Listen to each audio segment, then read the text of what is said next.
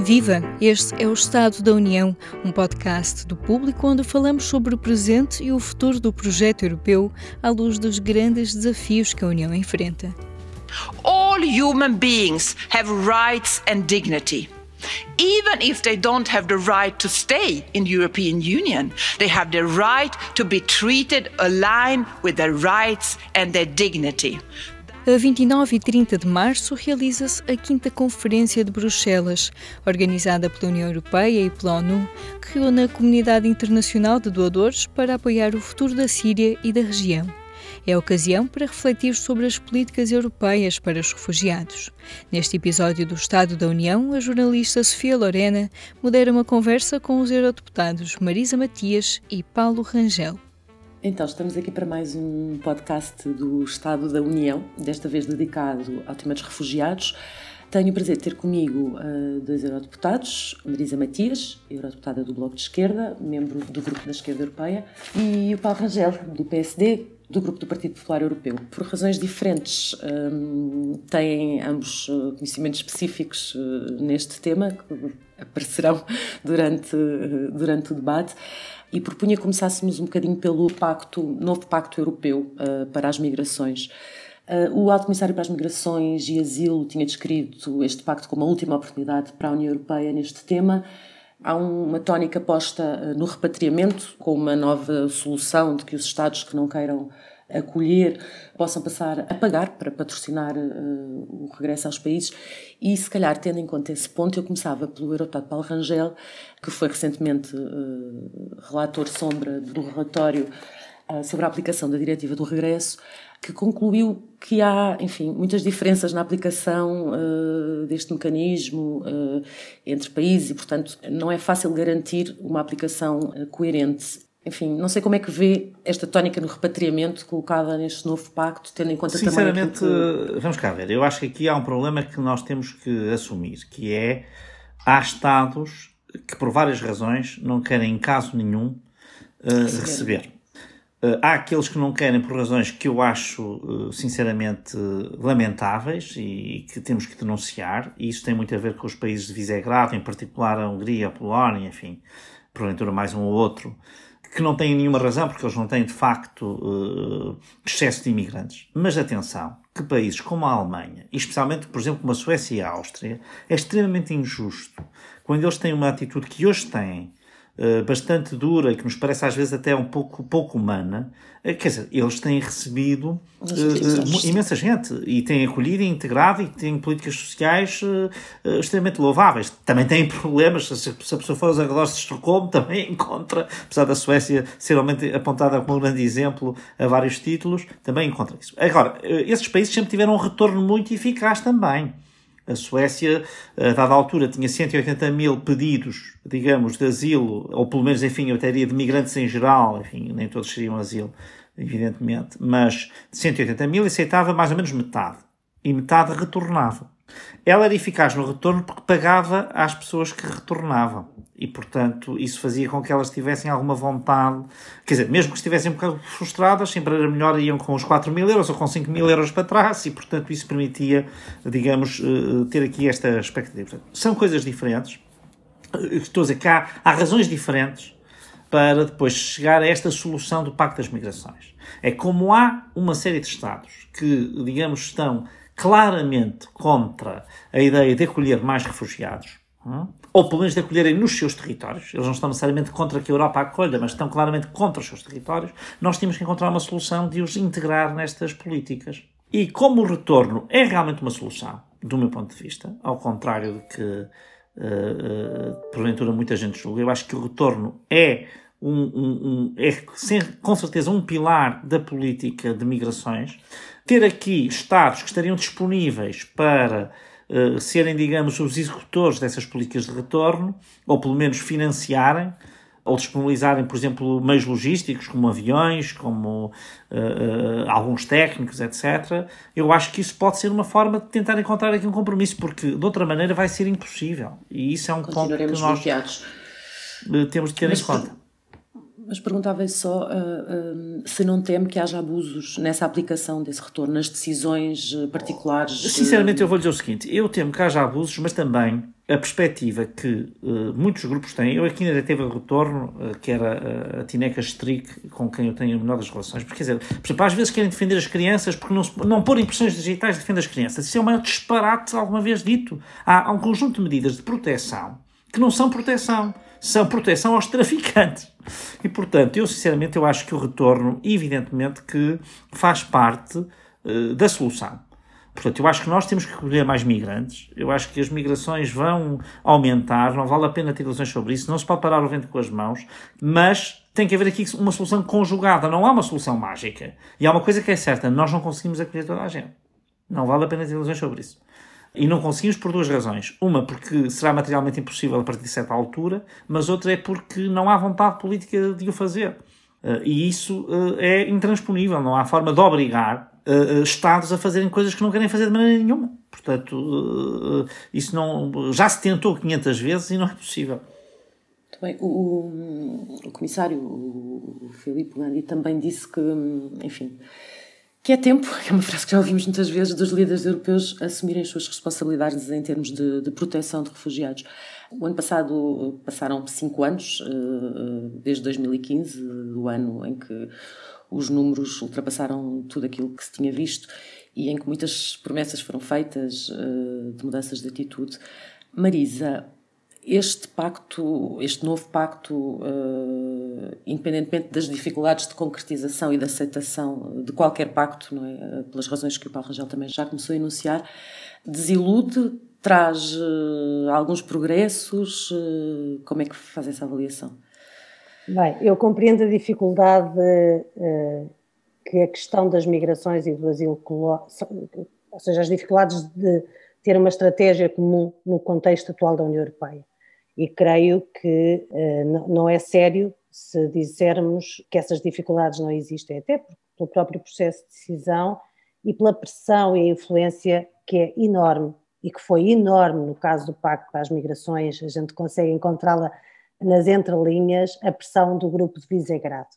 E depois essa pressão traduz-se em formulações, digamos, alternativas que procuram chegar a um compromisso, nomeadamente as questões relativas à solidariedade flexível e outras que é, é evidente que não temos condições para exigir que todos os países, ou pedir a todos os países que assumam o mesmo tipo de responsabilidades, porque eles não vão fazê-lo voluntariamente e, portanto, não há outros meios para obrigá-los a fazer.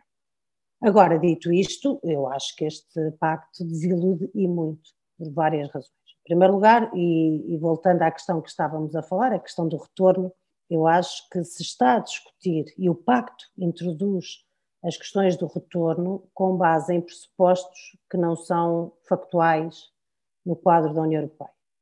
O retorno não é tratado no quadro deste pacto de migração, eh, de migrações e de asilo, o retorno não é tratado como uma exceção. O retorno é tratado como um mecanismo igual a outros. E do meu ponto de vista, teria que ser tratado como uma exceção e não como um mecanismo igual. Aí estamos em desacordo, mas já, já, já terás a oportunidade, Paulo, de, de poder avançar com isto. Porquê? Porque há uma ideia feita no espaço da União Europeia de que a maior parte, aliás, as palavras até foram da comissária Johansson, que a maior parte eh, das pessoas que estão na União Europeia de forma irregular estão a abusar do nosso sistema e, portanto, necessitam de ser repatriadas. Uh, isto não é verdade. E se dúvidas houvesse sobre a mentira que isto é, e na, em relação à qual se constrói depois esta tese do retorno como um instrumento igual a outros quando não é, nós percebemos o que se passou agora durante a pandemia e percebemos a quantidade de imigrantes em situação irregular na União Europeia que não têm papéis e que são fundamentais e muitos e muitas delas até fazem parte da linha da frente. Isso aconteceu, por exemplo, em alguns países que ficaram nas alturas de maior eh, lockdown e confinamento, ficaram com as culturas nos terrenos porque não havia trabalhadores para apanhar as produções agrícolas, o que levou até algumas organizações do, do setor agrícola, da, da indústria agro, agropecuária, a pedir exceções em termos de fiscalização dos vistos e de, dos papéis destes trabalhadores para que nós pudéssemos ter comida na mesa nos dias a seguir, isso foi visível em relação a cuidadores e, sobretudo, cuidadoras, sobretudo mulheres migrantes, que uh, seja nas áreas da limpeza, mas sobretudo no cuidado de maiores, uh, de, de, pessoas mais idosas, agora é para dizer de pessoas maiores. Também pode é espanhol, é espanhol, influência espanhola. É impressionante a dada altura, nós já confundimos tudo, não tem nada a ver, mas ontem quando estávamos no debate no plenário, eu também disse saludamos em vez de saludar. Enfim, eh, já estamos nisto. Portanto, peço desculpa se houver algum estrangeirismo, não é intencional, é só não. mesmo porque não. É uma forma de compreender melhor os migrantes. Exato, também. Mas, uh, como estava a dizer, sobretudo mulheres migrantes que uh, também por medo de serem detidas deixaram de poder sair de casa, apanhar transportes, etc. Esta realidade se calhar não foi muito visível em Portugal, mas foi muito visível em muitos países da União Europeia. O facto de migrantes uh, sem situação regular não poderem sair de casa sob pena de serem uh, detidos e, e, enviados aos seus países de origem, fez com que muitos setores de atividade quase que parassem. E, portanto, para levarmos seriamente as questões do retorno, primeiro temos que acabar com esta ideia feita de que dois terços das pessoas que estão em situação irregular na União Europeia estão cá a abusar do sistema. Não estão. A esmagadora maioria não está, e volto a dizer, a pandemia mostrou-nos isso mesmo mostrou-nos que nós dependemos, a economia europeia, na generalidade dos países europeus, existe uma necessidade real para o funcionamento regular das sociedades de trabalho imigrante não regularizado. E, e volto a dizer, em Portugal não é muito visível, mas se calhar se formos para o olival intensivo no Alentejo ou para outras atividades, percebemos bem de que esta realidade também existe em Portugal e existe em outros países. E por isso, creio que, em primeiro lugar, para se falar de retorno, era, era preciso que se verificasse a situação real de cada pessoa que está uh, na União Europeia a exercer funções. E a situação real de quem requer asilo, porque eu também já tive a oportunidade de visitar muitos campos de refugiados, e sei que o Paulo também. Já, já e há muitas também, pessoas a quem o retorno é colocado como a única opção, sem antes sequer se analisar e se verificar o, o seu, pedido. pedido de asilo é a esmagadora maioria das pessoas a quem é colocada a situação de retorno. Em segundo lugar, eu acho que nós não podemos, de maneira nenhuma, de forma digna e assente nos valores europeus, pensarmos em retorno sem tentar primeiro regularizar as situações de trabalho de pessoas que estão a ser exploradas do ponto de vista laboral e que estão a contribuir para a economia uh, europeia.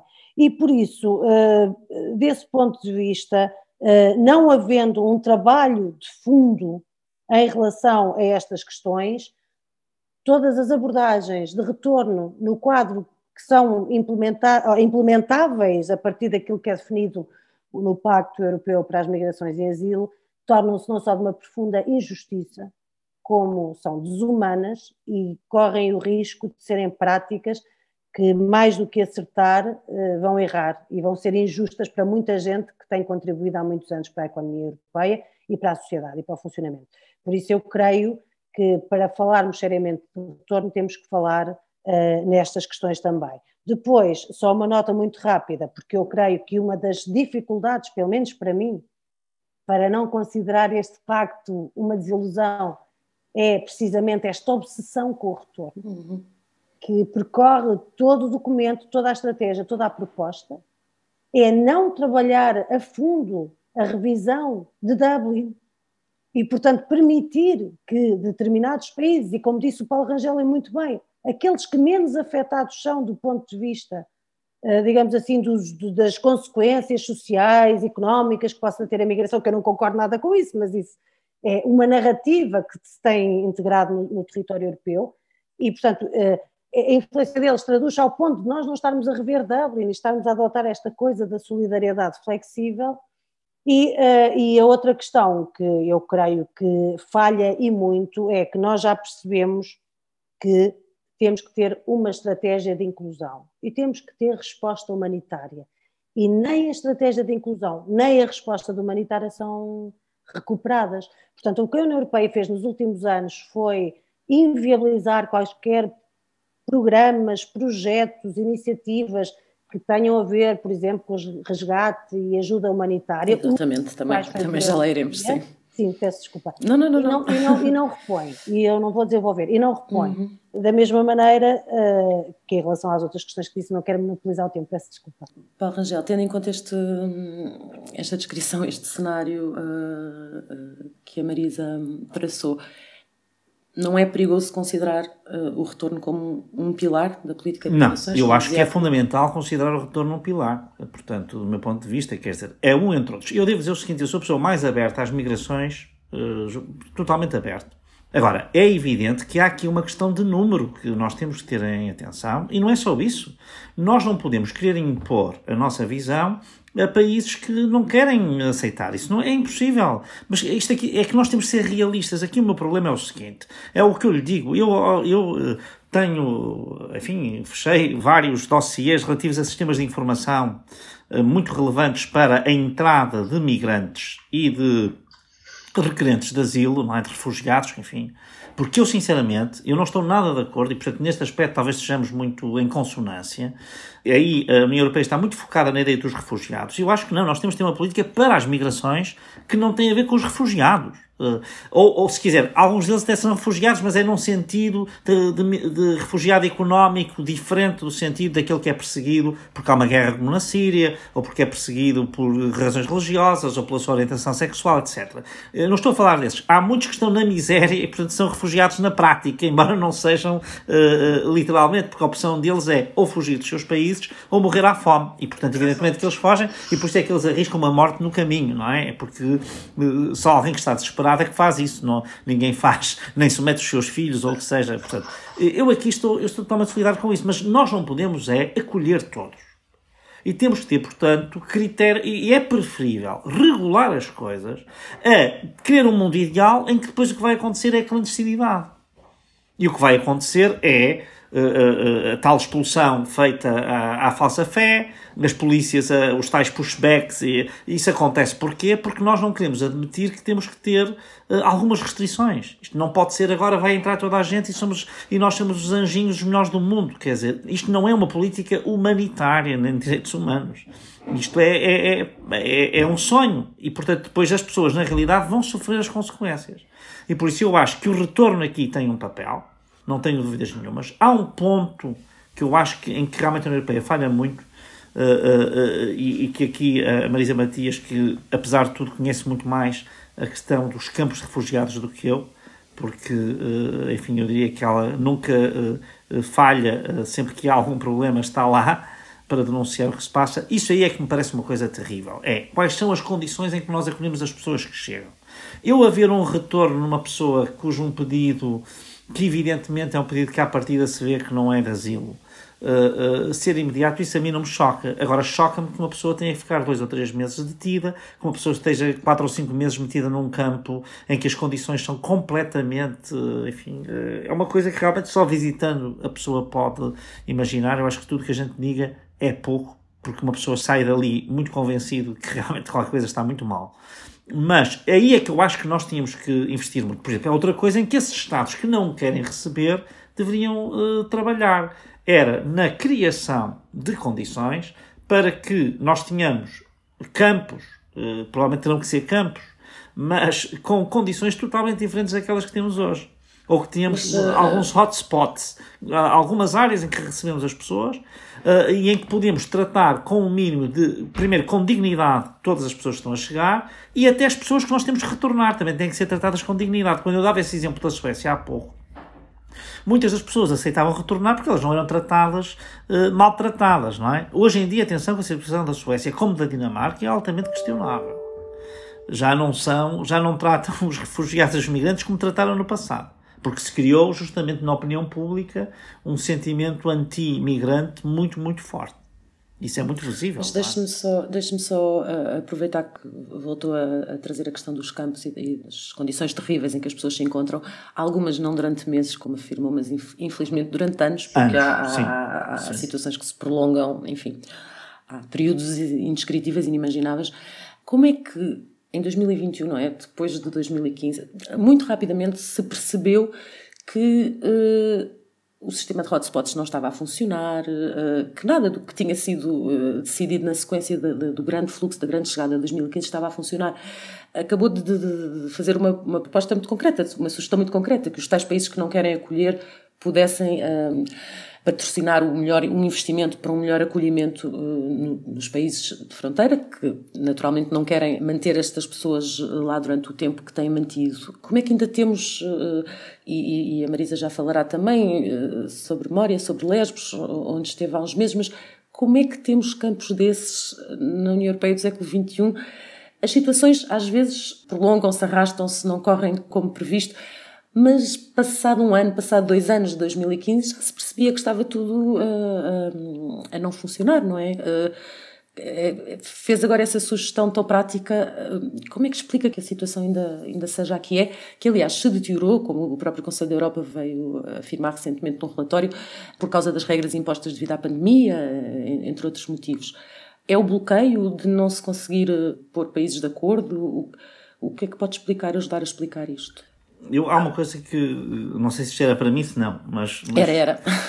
Vinha na sequência do que tinha dito. Não, há uma coisa que sinceramente eu acho que é evidente eh, para mim, e isto recuando justamente a 2014, 2015, portanto, até antes do, enfim, do grande fenómeno de 2015, que é os Estados que têm que lidar com os fluxos migratórios, em primeiro lugar, estes que apareceram agora. E se reparar, os governos são de sinais bastante diversos. Não é? Portanto, nem sequer é uma questão depois de ser mais à esquerda ou mais à direita, quando as pessoas têm os problemas entre mãos. Aquilo depois é um problema prático, não é uma questão ideológica só, ao contrário do que às vezes se diz.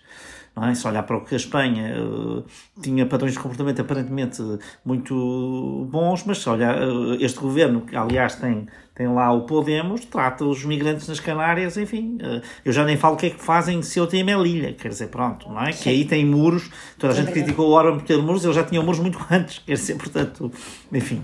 Uh, atenção que não estou a isentar o PP espanhol de maneira nenhuma, uh, porque isto é uma política contínua. O que eu estou a dizer é assim, estes Estados também não foram realmente ajudados quando as Áustrias e as uh, Holandas e as Dinamarcas e as Suécias se queixam muito, e agora não estou a falar só de Visegrado, a verdade é que eles, por exemplo, no caso da Grécia, que é talvez o caso que eu conheço melhor, uh, por várias razões, a verdade é que, uh, sinceramente, não houve ajuda nenhuma, especialmente durante a, a, a Troika, e primeiro a Troika até com a Nova Democracia e depois com já o Primeiro-Ministro de Cipras, eles nunca tiveram o apoio que precisavam ter. Quer dizer, eles não podem, é impossível.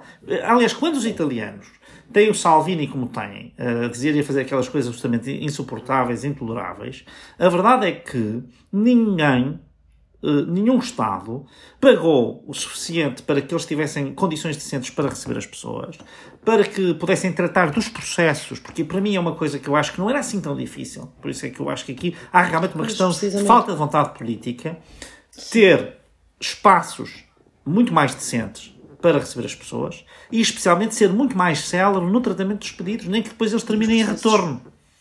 Quer dizer, isto é incompreensível, porque isto é uma questão logística. É pôr lá pessoas, é pôr lá máquinas. Podem ser pessoas de várias nacionalidades, não têm que ser todos gregos, não têm que ser todos italianos, podem ser, pode ser da União Europeia. E, e como eu digo aqui, seriam uh, técnicos para analisarem estes pedidos. Não estamos a falar de Frontex nem de polícias, isso é outra questão. Sim. A dimensão das fronteiras é outra, portanto não estou a falar disso.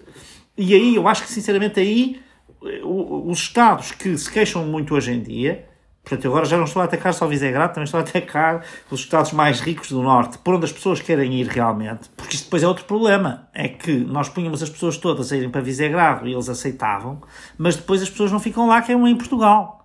Não é? Eu próprio tive, disponibilizei uma casa, não fui eu, foi a minha mãe, em tempos, para uma família síria, e depois ao fim de seis meses a família síria desapareceu, ninguém sabe como levou o fogão, isto e aquilo, e foi para a Alemanha porque tinha família na Alemanha e queriam se juntar à família, embora eles fossem uma família, não estavam sozinhos, eram um pai e, quatro, e uma mãe e quatro filhos, mas pronto, quer dizer.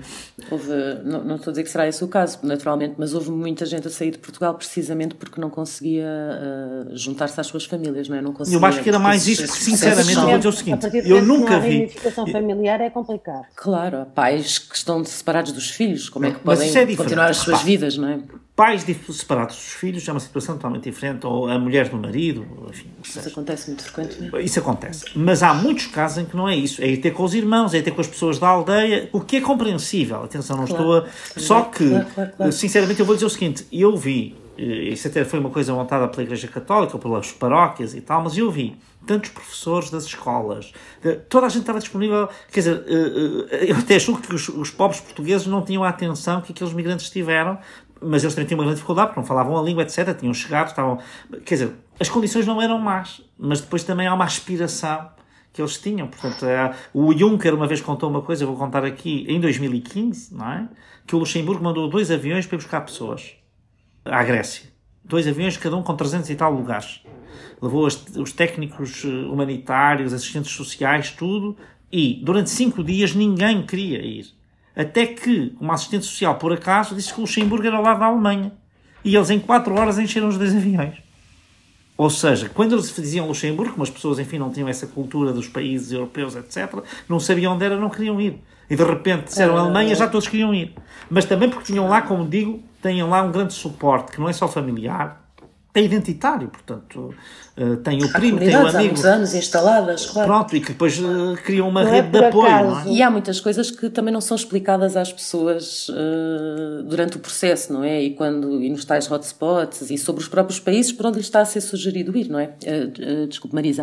Não, ia para dizer, não é por acaso, só estava a dizer, eu, eu, acho que nós nunca podemos olhar para os outros como se fossem diferentes de nós. Claro, claro. Diferentes não é por acaso coisa, que os iam para a França. Dizer, em matéria de sonhos, de desejos de vida, de, quer dizer, e isso é um dos erros que se comete, obviamente. Não é por acaso que nós temos as grandes comunidades portuguesas em Paris e em França, no Luxemburgo, uh, perto Sim. de Boston. As pessoas vão atrás umas das outras. Em, no Brasil, em algumas cidades, as pessoas vão atrás umas das outras e o amigo arranja emprego para o amigo e o Tal pai para o filho. É uma forma de inclusão também, não é? E é claro, já, já vão para países tão diferentes subestimada. que. Claro. Por isso, a partir do momento que a, a, as políticas, as estratégias europeias sempre subestimaram a dimensão da reunificação familiar, a, a, probabilidade de qualquer estratégia para a inclusão falhar é enorme. É enorme. Uh, e por todas as razões, porque ainda por cima há questões da língua, há questões culturais, há outras, há muitas mais barreiras que exigem de facto uma sensação de comunidade para quem, para quem vai para outros sítios. A Alemanha recebeu um milhão muito rapidamente. As comunidades que existem na Alemanha já são muito antigas.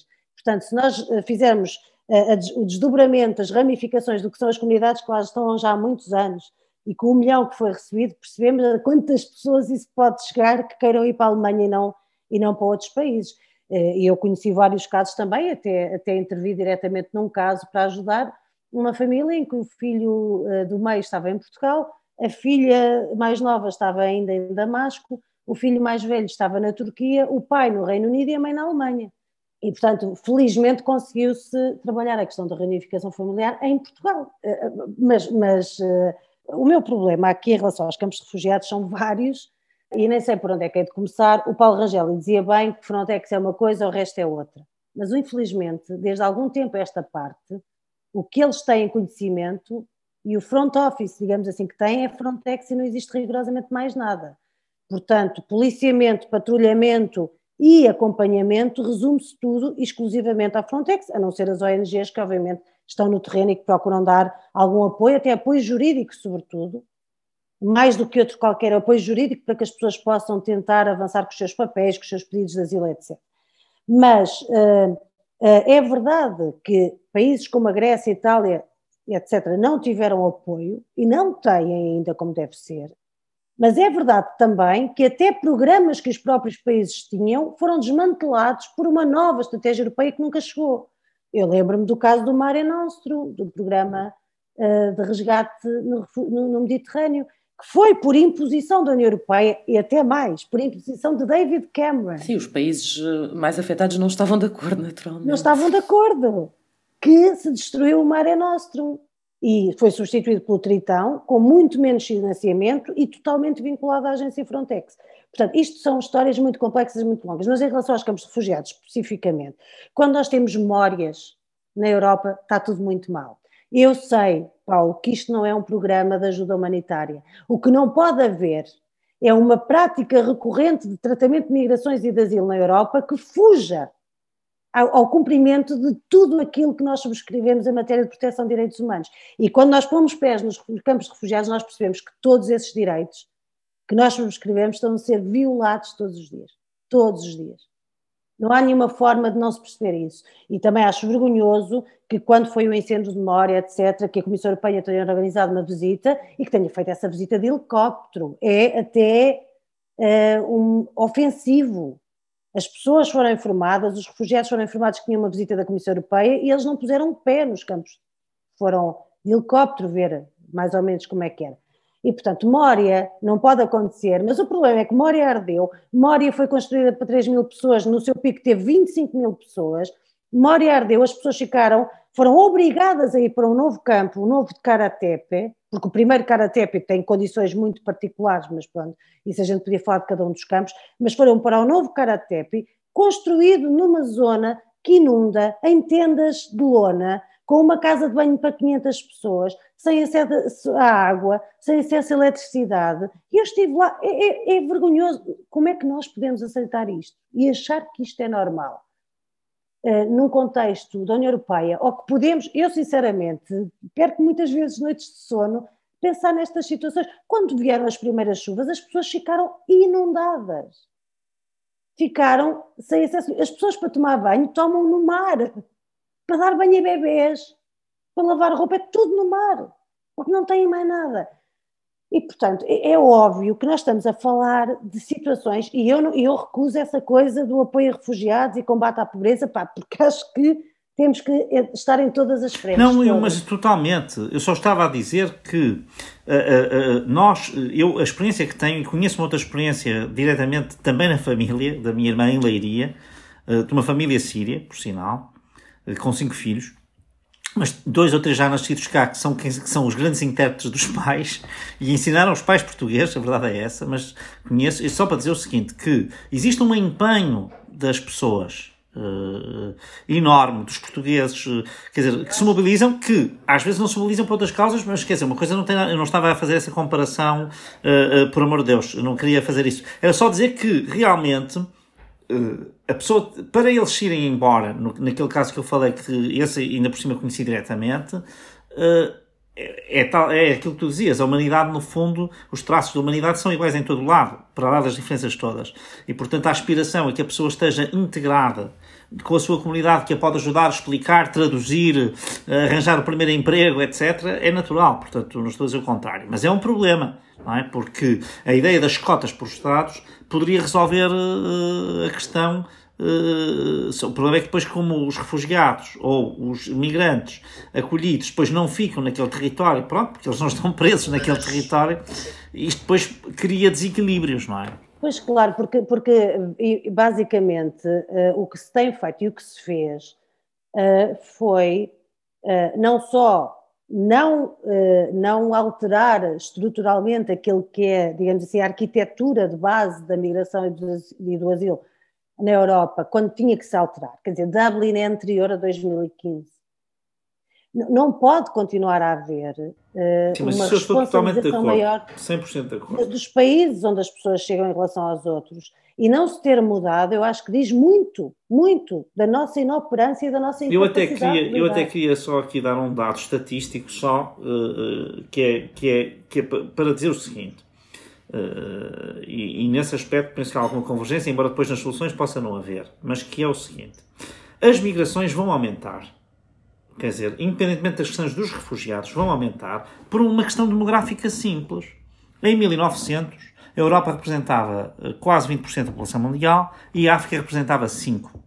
Da Europa saiu toda a gente para a África e para a América em particular, não é? para as Américas neste caso, no início do século XX, no final do século XIX, início do século XX eram migrantes, na prática. Mesmo os colonizadores, no caso da África, também eram migrantes num certo sentido, embora depois fossem para lá com um estatuto privilegiado. Mas estou a dizer que uh, esta gente saiu toda, e saiu normalmente porque não tinha condições cá.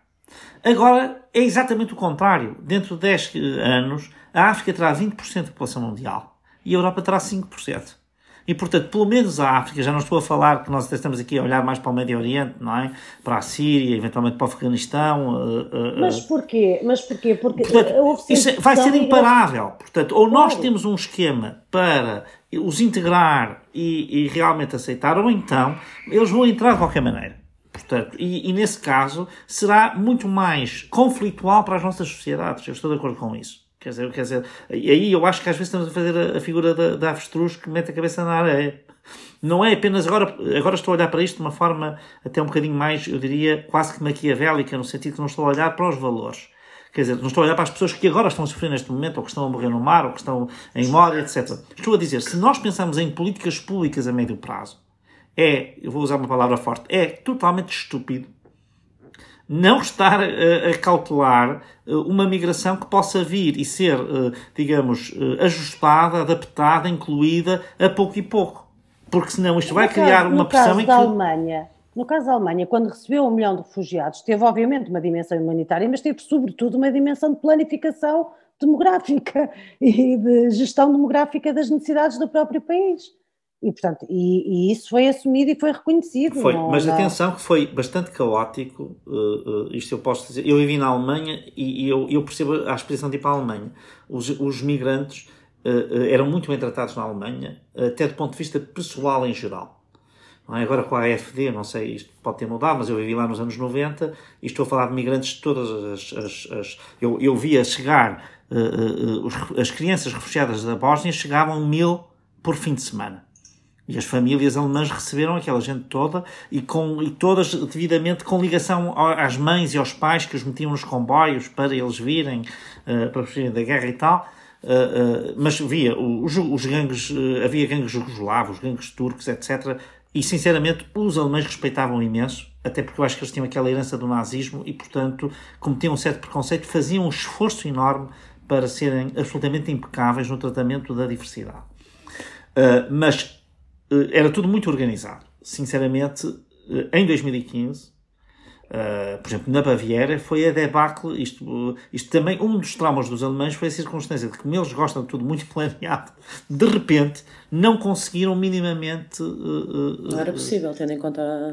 não conseguiram. Embora eu estou totalmente de acordo com a coisa que a Marisa disse. Eu acho que até na, na Merkel houve um cálculo, toda a gente, a sua, a sua atitude deve mas houve um cálculo claro de, pensar que, do ponto de vista demográfico, isto é uma coisa importante e que as grandes confederações de uh, indústria e de empresas alemãs estavam claramente a favor disso. Portanto, uh, uh, seja, não, quer dizer, estou a dizer isto que é a minha profunda convicção de que isto não era apenas uma questão de valores. É a tal questão de olhar para a realidade e pensar o que é que isto vai ser daqui a 10 anos. Não é? E a verdade é que os dados já disponíveis uh, em relação a essas pessoas que chegaram em 2015 são muito positivos em termos de integração e de onde, é o lugar onde essas pessoas estão hoje em dia. Eu vou dizer mais uma coisa também é um bocadinho é, é absolutamente maquiavélica, mas a ideia de receber sírios é que eles têm um nível de formação bastante superior aos outros migrantes que podem vir. E, portanto, é verdade. Uh, quer dizer, quando digo bastante superior, não é que seja superior, mas se comparar com alguns. Sim, a média. Uh, com a África, ou eventualmente com o Paquistão ou com o Afeganistão, é totalmente diferente. E, portanto, uh, também, sob esse ponto de vista, a Alemanha pensou estes são, este é um público-alvo preferível a outros. Portanto, isto só para dizer Sim, que, é, é só, que há, também aqui há um cálculo. Isto é uma visão um bocadinho marxista para uma pessoa Sim. que está no PPE, mas eu acho que também foi, foi tido em conta. Sim, eu acho que quando nós, qualquer pessoa que, que se tenha acompanhado este processo sabe perfeitamente que as pessoas que saíram da Síria foram milhões de pessoas, mas saíram as que puderam sair. Certo. E não saíram as pessoas mais pobres, não saíram as pessoas com menos qualificações, não saíram as pessoas com menos recursos, saíram precisamente as pessoas que podiam sair, que tinham poupanças, que podiam pagar a quem as ajudasse a atravessar a fronteira ao Mediterrâneo e em circunstâncias inenarráveis, mas, mas a, a análise, digamos, sociodemográfica das pessoas que saíram, estamos a falar de, de setores, muitas pessoas que nós encontramos nos campos de refugiados, quem é que encontramos? Encontramos médicos, encontramos professores, encontramos arquitetos, engenheiros, uh, portanto, obviamente foram as pessoas que puderam sair. Uh, a percentagem de pessoas por isso é que há muitas crianças não acompanhadas também, há muitas crianças não acompanhadas porque os pais não tiveram recursos para ser com elas e as enviaram. Deixaram os, os filhos saírem sozinhos. Deixaram os filhos saírem sozinhos com outras famílias e deram a essas famílias as poupanças que tinham para poderem levar os seus filhos uh, de forma segura até outro posto, até a Europa. Portanto, todas estas coisas, a quantidade enorme de crianças em relação ao resto, tem as suas explicações claro e tem, tem, a ver com isso. E isso, isso não é uma coisa nova. Quer dizer, por exemplo, aqui em Portugal, nós na Segunda Guerra Mundial recebemos imensas crianças austríacas, que ao contrário daquela experiência da Bósnia que eu relatei, em que era tudo muito controlado, e portanto foi muito possível a reunificação outra vez com os pais e as mães uh, que quase todos sobreviveram à guerra foi muito fácil depois mais tarde porque foi tudo feito digamos com uma certa organização mas na segunda guerra mundial não foi não é? Portanto, e vieram para aqui imensas crianças austríacas em que as mães as metiam num comboio e não tinham a certeza se eles iriam chegar ou não é aos chegar, países. Uh, uh, não, não, e, não, portanto, isto é só para dizer que os europeus já passaram por isto uh, e não sei se um dia não terão que passar outra vez, quer dizer, e portanto... Sim, mas a verdade, a verdade é que assim, e muito, muito rápido, a verdade é que o que se passa em relação aos refugiados na Europa não só é vergonhoso, inaceitável, incompreensível. Estamos a falar de uma das regiões mais ricas do mundo. mas não é só na Europa. Basta olhar o que está mas, agora a acontecer nos Estados Europa Unidos. Nós, Está bem, mas sobre a Europa. O que está a acontecer na Colômbia com os é? refugiados venezuelanos, quer dizer, é uma coisa. Eu estive lá. Com certeza, mas, ó oh Paulo, com certeza. De repente está um milhão de pessoas mas... lá dentro em condições absolutamente. Ó oh Paulo, com certeza, mas em relação à Europa nós temos voz e temos capacidade de intervir e temos responsabilidade. E uma das coisas que eu acho que é das maiores falhas o, do ponto de vista humano e humanitário, se quiseres, e, é que na Europa, ou a tentar chegar à Europa, já morreram milhares e milhares de pessoas e ninguém é responsável por essas mortes. Ninguém. Eu queria, só, eu queria só acrescentar, já não vamos ter tempo para vários pontos, e um, um deles que eu queria ter desenvolvido mais era precisamente aquilo que a Marisa falava há pouco, de, do fim do Mar Nostro, tudo o que aconteceu entretanto. Um, nós, neste momento, não temos sequer noção do número de pessoas que morrem afogadas no Mediterrâneo, porque não temos navios nas rotas mais, mais usadas, não é? Um, e tem havido muitas discussões sobre, uh, muitas denúncias uh, sobre a cumplicidade da Frontex nestes pushbacks de que falava há pouco o Paulo, nestas devoluções que acontecem cada vez mais no mar. Eu até acho mais de alguns governos nacionais, por exemplo, o governo de Malta não, não, é um isso sem dúvida, completo. isso isso sem dúvida, e agora já se fala em tentativas de responsabilizar os próprios Estados, não é? Mas nos últimos meses falou-se, uh, tentou-se fazer aqui algum escrutínio ao trabalho da Frontex, mas não me parece haver sinais de que vá haver de facto responsabilização. Era nesse sentido a, a minha pergunta. Não, e ao mesmo não. tempo que a Frontex, por, pela natureza das suas funções, tem cada vez mais, eh, enfim, mais força, mais poder, é uma, uma agência cada vez eh, recebe mais investimento. A Frontex foi sendo, digamos assim, perdoem-me a imagem, mas a Frontex foi sendo engordada eh, ao longo destes anos e assumiu funções e tarefas que não têm nada a ver com o perfil nem a natureza daquilo que é o trabalho da Frontex.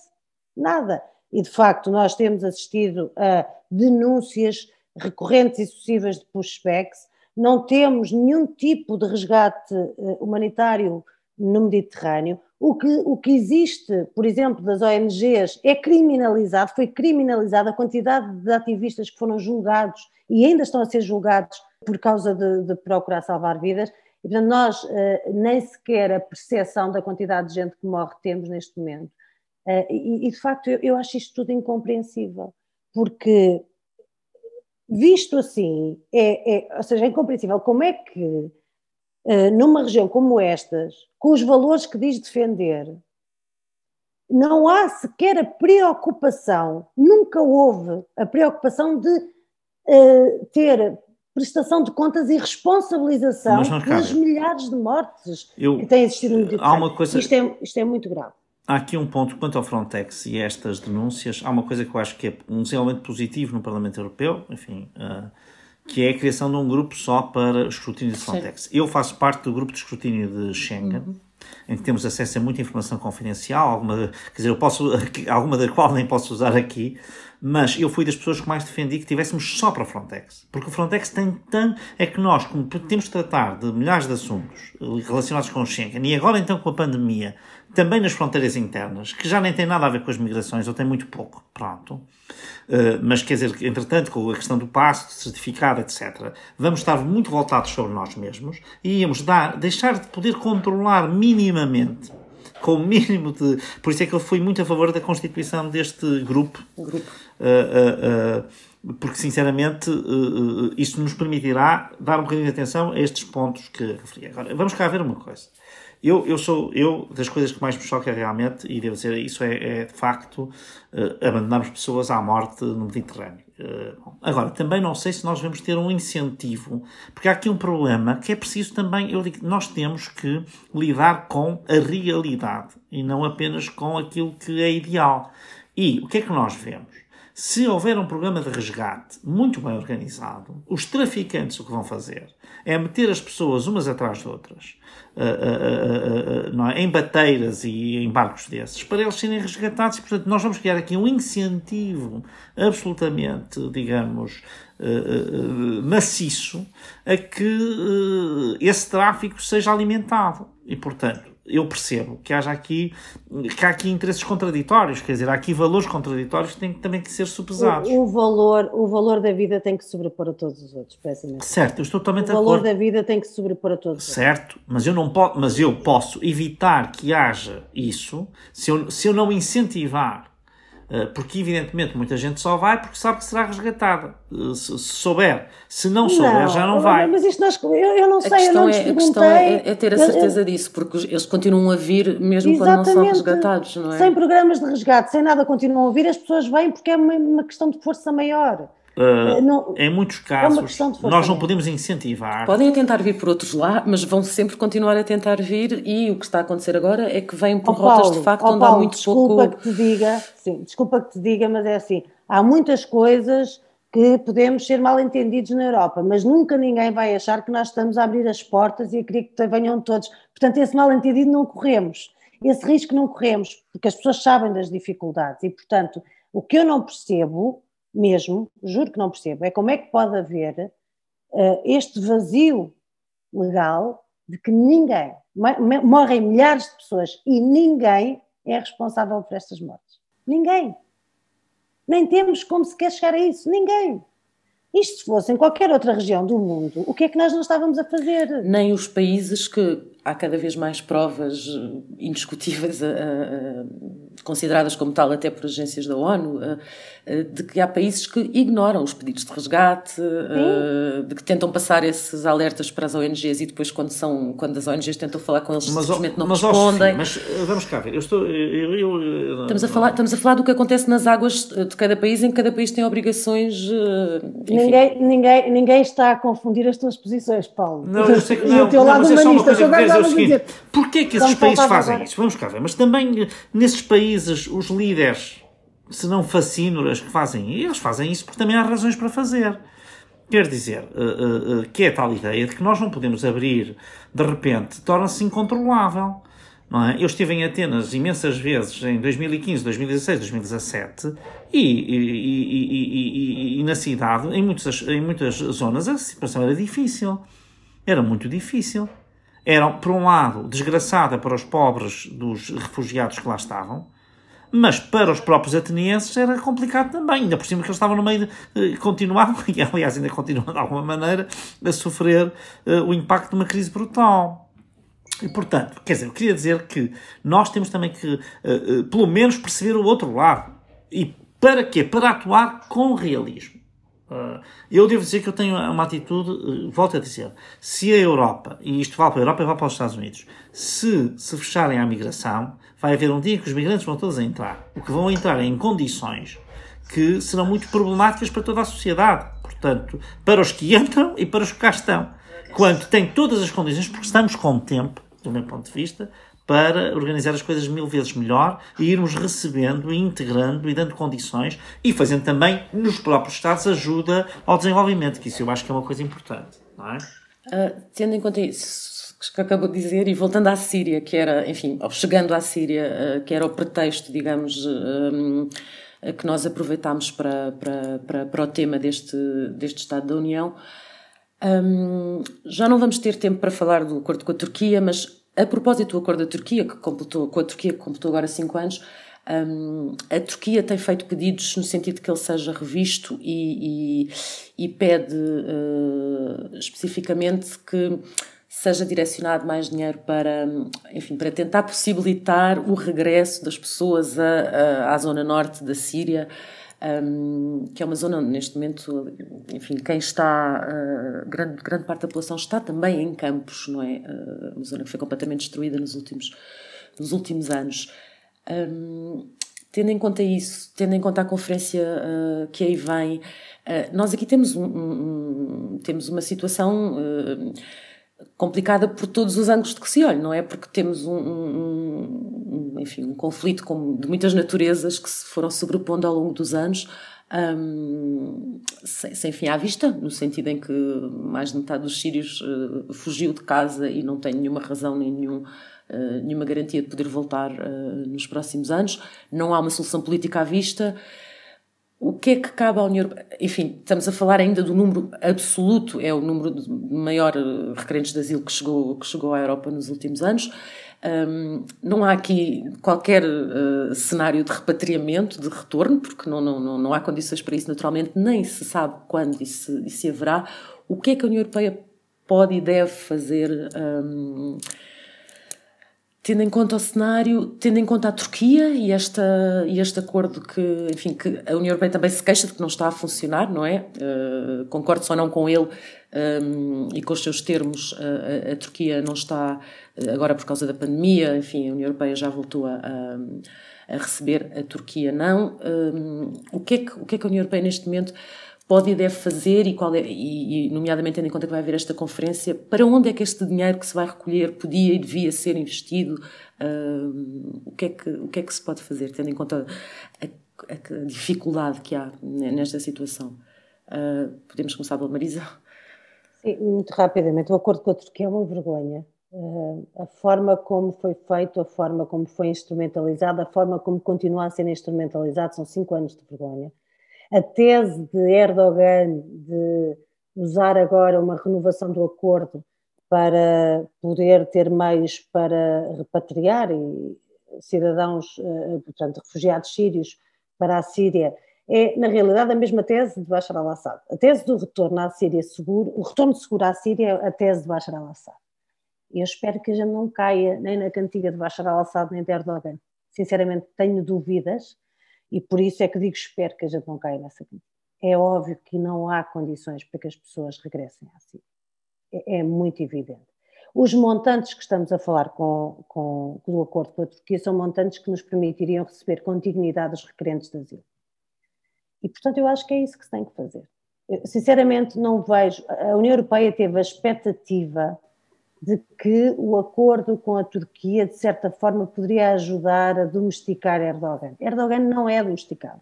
Como se tem visto em muitas e, e, tudo piorou, e tudo piorou. Não foi uma melhor solução para os refugiados, não foi uma melhor solução para a União Europeia, não, foi, não poderia ser de maneira de cada vez que se externaliza este tipo de coisas, já percebemos isso há muitos anos atrás com a Líbia, enfim, a Líbia, sim. com tantos países, isto dava-nos para muito mais conversa mas obviamente o que a União Europeia tem a, tem a fazer nesta, nestes cinco anos que são para a revisão do acordo com a Turquia é acabar com ele. E sim, esses montantes entregues, uh, enquanto não se revê Dublin, entregues à Grécia, entregues à Itália, entregues aos países que estão a gerir, permitiam receber os requerentes de asilo e que pudesse tratar dos papéis e dos processos e até mesmo de acordos internacionais que, têm, que têm a ver com a partilha das responsabilidades nestas, nestas áreas. Portanto, acho que é, é um daqueles casos que não podemos dizer que é por falta de dinheiro, porque o dinheiro está aí para a Turquia. Bom, eu, eu quanto à Síria queria dizer o seguinte: há uma coisa em que eu estou de acordo, é que é preciso resolver, sem resolver o problema político da Síria, não é possível resolver o problema humanitário, porque também é de regresso, não é? Portanto, e uh, a Síria, uh, no fundo, esteve no meio de uma luta enorme, primeiro entre a Arábia Saudita e o Irão, uh, e isto, que, que, no fundo é era um corredor energético, é? na Arábia Saudita era a ideia de vir por parte do Iraque, Jordânia e chegar depois ao Líbano e ter um acesso ao Mediterrâneo, e o Irão era fazer um corredor pelo Iraque xiita uh, e também, no fundo, na Síria com os alauítas, e depois ir aos xiitas que estão no, no Líbano e criar uma espécie de corredor. E claro que isto mexia essencialmente com a Turquia, porque os outros dois até estavam relativamente um pouco mais longe. A Turquia, obviamente, que sentiu imediatamente. Portanto, estas três potências ficaram à solta Pronto. Isto depois também tem a ver com geopolítica e que pode ser o papel dos Estados Unidos ou não, etc. Que depois, enfim, no qual há muita diferença. Mas eu queria dizer o seguinte: no caso do Bashar al-Assad, que é realmente uh, um líder a todos os títulos, uh, enfim, terrível, eu acho que aqui há um aspecto que é o aspecto político, no qual a comunidade internacional não tem feito o que pode, na minha opinião. Não sei se era fácil resolver, eu acho que é muito difícil, mas não, não tenho visto nenhum esforço para mudar a situação, não é? Para, para sentar à mesa estes interlocutores e para lhes dizer, meus caros amigos, nós uh, temos que criar aqui um espaço. Portanto, isso é a primeira coisa. Eu acho que nós temos Houve que... várias tentativas, mas foram todas boicotadas. Eu não, eu não estou a dizer que não há tentativas, estou a dizer que o esforço que eu vejo não é um esforço efetivo, pronto, não é? Uh, claro que aqui depois temos um outro protagonista muito importante que é a Rússia e, e os Estados Unidos e a Rússia, portanto, e esses dois talvez pudessem ter com uh, um entendimento alguma capacidade de, de encontrar uma solução. Mas pronto, dito isto, uh, depois há o, o, problema do acordo com a Turquia. Eu, sinceramente, eu acho que o acordo com a Turquia foi útil, na minha opinião, acho que foi útil. Uh, não, não acho a coisa mais eloquente uh, uh, do mundo, não acho, mas sinceramente havia um problema muito grave para resolver na altura. E, e, eu acho que, em parte, se pelo menos se adiou o problema, no sentido de. Agora. se adiou, Paulo. A maior parte, quando nós vamos à Grécia, peço desculpa interromper, mas, por exemplo, o que é que é memória? Memória é, sobretudo, de pessoas, de refugiados que vêm da Turquia. É. Que nós estamos a pagar à Turquia para tê-los lá. O que é que, ou seja, as pessoas não. não. vão deixar de tentar chegar à Europa só porque se pagou dinheiro à Turquia para tentar retê-los lá? O que nós sabemos é que a Turquia, a, a, Turquia impediu a saída de muitos, mas depois também o Erdogan, como isso eu estou totalmente de acordo, não é. Vai usando. Não, não, exatamente, portanto, ele, no fundo, quer dizer, chegou a haver, as pessoas não têm noção disto, mas chegou a haver uh, voos de Marrocos organizados de Marrocos sistematicamente, aos 4 e 5 por dia, para pôr pessoas na fronteira para fazer pressão uh, uh, nas entradas. Portanto, isto para dizer que, uh, enfim, isto também põe aqui, também devíamos olhar para Marrocos, é, é interessante ver qual é o papel de Marrocos na contenção da imigração que vem ali da zona, digamos, das Guinés, vá. Uh, não é? Portanto, e da Costa do Marfim e por aí fora. vale a pena ir a Marrocos ver isso e perceber como é, que, como é que. Porque também é aqui um agente que ninguém fala e que tem uma atitude bastante, eh, eu diria, ambígua eh, e que também gera os fluxos de acordo com, a sua, com os seus próprios interesses geopolíticos e até diria geoeconómicos, não é? Porque, por exemplo, Marrocos acha que devia ter, no mínimo, uma percentagem daquilo que tem a Turquia. E, portanto, e houve aqui uma aliança até entre os dois, eh, à altura, justamente para gerir esses fluxos. Eh, porque depois, quando se foi ver os passaportes ou as identificações das pessoas, imensa gente vinha de Marrocos, ninguém percebia como é que essas pessoas, que não eram sírios, não eram afegãos, estavam em Istambul. Quer dizer, porque eles para irem para a Europa provavelmente não, não precisariam de contornar a bacia do Mediterrâneo, não é? Pá. E portanto. Eh, mas não, isto para dizer... o que eu estou a dizer é que em Mória a maioria não são sírios. Pois não são. Pronto. E vieram da Turquia. E vieram da Turquia e, e em, em, princípio vieram do Paquistão, do, do, do Afeganistão, julgo eu que é. Alguns do Irão também. Não, e vêm muitos da África subsaariana, vêm outros de outras Sim. regiões da África. É, mas uh, chegou, uh, chegou a haver isto, enfim, é como eu digo, há coisas que não posso falar muito, mas uh, fluxos diretos de Marrocos, quando digo Marrocos não é necessariamente com marroquinos, certo? É com pessoas que eram Marrocos para para a, a, a, Turquia, para a Anatólia, ali para, para, junto às ilhas. Mas isso não, isso não são as consequências que se podem esperar de, de, de Fazer um acordo com acordos deste género? Sim, pronto, quer dizer, eu aqui eu, estou aqui a dizer, enfim, eu não tenho uma opinião uh, totalmente repelente uh, para repelir, para usar. Agora estou a usar também no sentido inglês e não português, porque repelente em português é outra coisa. Mas, portanto, uma, uma atitude totalmente, digamos, contra o acordo com, com a Turquia, mas quando estou a dizer isto, estou só a dizer que reconheço a complexidade. Quer dizer, o acordo realmente incentiva coisas que são completamente. que nenhum de nós tem noção.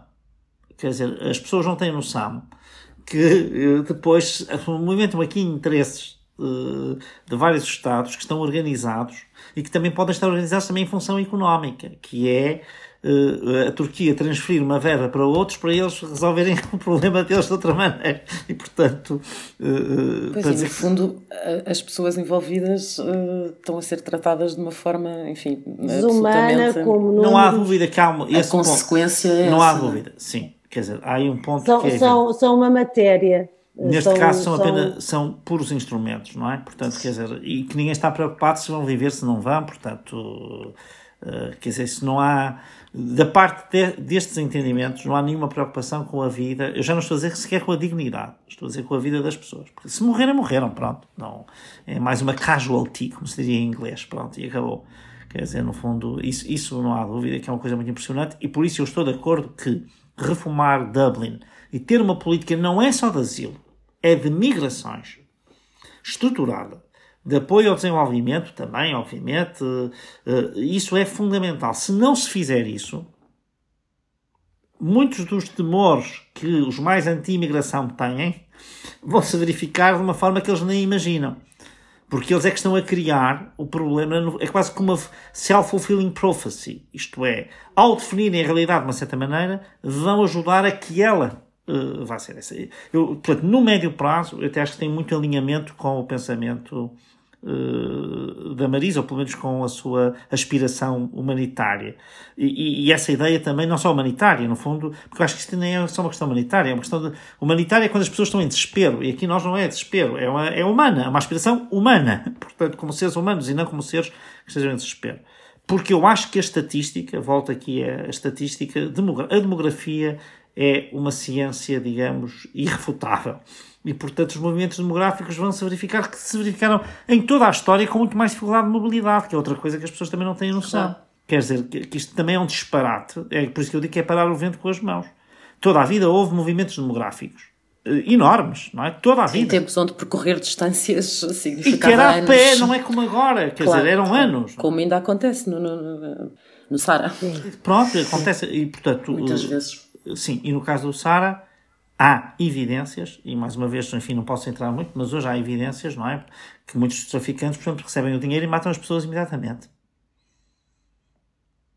Assim que recebem o dinheiro, matam-nas. É? Levam-nos para o deserto dois ou três dias e, por simplesmente, as eliminam e voltam para trás para ir buscar mais gente para os eliminar a seguir. E isto há evidências, se quiser, quase que uh, via satélite dos percursos que são feitos. Uh, e, e, e, onde é que eles terminam e onde é que eles continuam. Portanto, uh, hoje há quase evidências disto. Portanto, estamos a falar aqui, agora já não é do Mediterrâneo, é antes de chegar ao Mediterrâneo. Há situações absolutamente. Quer dizer, enfim, eu acho que nem são muito facilmente imagináveis, mas há. Uh, isso não há dúvida. E por isso é que eu acho que isto precisa realmente de um pacto de, de, ligação direta. quer dizer, isto não pode ficar na mão dos traficantes. Esta é uma questão que é evidente também. E, nós, e, e, se nós não regularmos, é na mão dos traficantes que vai ficar, porque o fenómeno não vai desaparecer. Não é? Portanto, o fenómeno não vai desaparecer. Uh, temos de terminar. Vou só dar a palavra à Marisa, se, se, se quiser muito rapidamente só comentar o que o Paulo acabou de dizer, uh, ou olhar então para, Bem, obrigada Sofia, mas eu nem sequer sei muito bem por pois. onde é que é de, porque é tanta coisa e de é facto... É muita coisa e depois disto está... que o Paulo acabou de dizer é muito difícil de é, facto é, pensar é. no que dizer a seguir. É, porque, porque obviamente estes fenómenos infelizmente não são de agora, uh, têm muito mais tempo, a externalização da violência e em relação a, a, pessoas que buscam uma vida melhor também, não é uma coisa de agora. Sim, não chegamos a falar da situação atual na Líbia, mas enfim, Exatamente, a, atual a, na Líbia, mas... a situação antiga e atual na Líbia é um bom exemplo disso. Um, mas, mas lá está, volto a dizer, uh, não é por falta de informação, é por falta de vontade política e eu estou de acordo, e termino com isto, eu estou de acordo que nós temos de ter uma política não só para o asilo, mas para a imigração também, para a migração também, Sim. completamente de acordo. É, isso eu também estou. É, no PPE não estão muitos de acordo comigo, mas eu... Pois, e, e provavelmente no meu grupo também não, mas isso também no meu grupo há muita gente não está de acordo comigo em relação a baixar al-Assad e mais não sei quantas coisas. Mas, mas isto para dizer que, que de facto... Uh, um, a mim o que mais me uh, preocupa é que este pacto para as migrações e para o asilo, em vez de ser, uh, ou seja, é mais uma oportunidade perdida. Sim, em vez de resolver. Uh, em vez de resolver, uh, acrescenta problemas e naturaliza práticas e normaliza, melhor dizendo, práticas que deviam estar completamente eliminadas de qualquer estratégia europeia em relação a a migrações e asilo. Muito bem, eu agradeço aos dois. Já ultrapassámos bastante o tempo, mas porque o debate estava de facto a ser muito interessante e, e o tema é, sem dúvida, eh, fundamental. Muito obrigada. A cada episódio do Estado da União deixamos uma sugestão para continuar a ver ou ouvir falar sobre a Europa. Já aqui vos falei de cursos online. Que tal aprender mais sobre esta questão dos refugiados? Na plataforma Coursera, muito simples de usar, pode encontrar um curso sobre refugiados no século XXI, oferecido pela Universidade de Londres, ou Migrações Internacionais, uma questão global, um curso do Sciences Po, o Instituto de Estudos Políticos de Paris. Já na plataforma EdX, que tem cursos um pouco mais longos, pode assistir a aulas sobre direitos humanos, os direitos dos refugiados, num curso oferecido pela Amnistia Internacional ou o curso sobre Leis de Asilo e Refugiados da Universidade de Louvain, na Bélgica. Deixo os links na descrição do episódio. Este foi mais um Estado da União. Nós regressamos daqui a duas semanas com mais conversas sobre o presente e o futuro do projeto europeu, à luz dos grandes desafios que a União enfrenta. Se gostou de ouvir este episódio, subscreva o podcast, dê-nos 5 estrelas na sua aplicação preferida e partilhe. Eu sou a Aline Flor. Até breve. Este programa teve o apoio do Parlamento Europeu.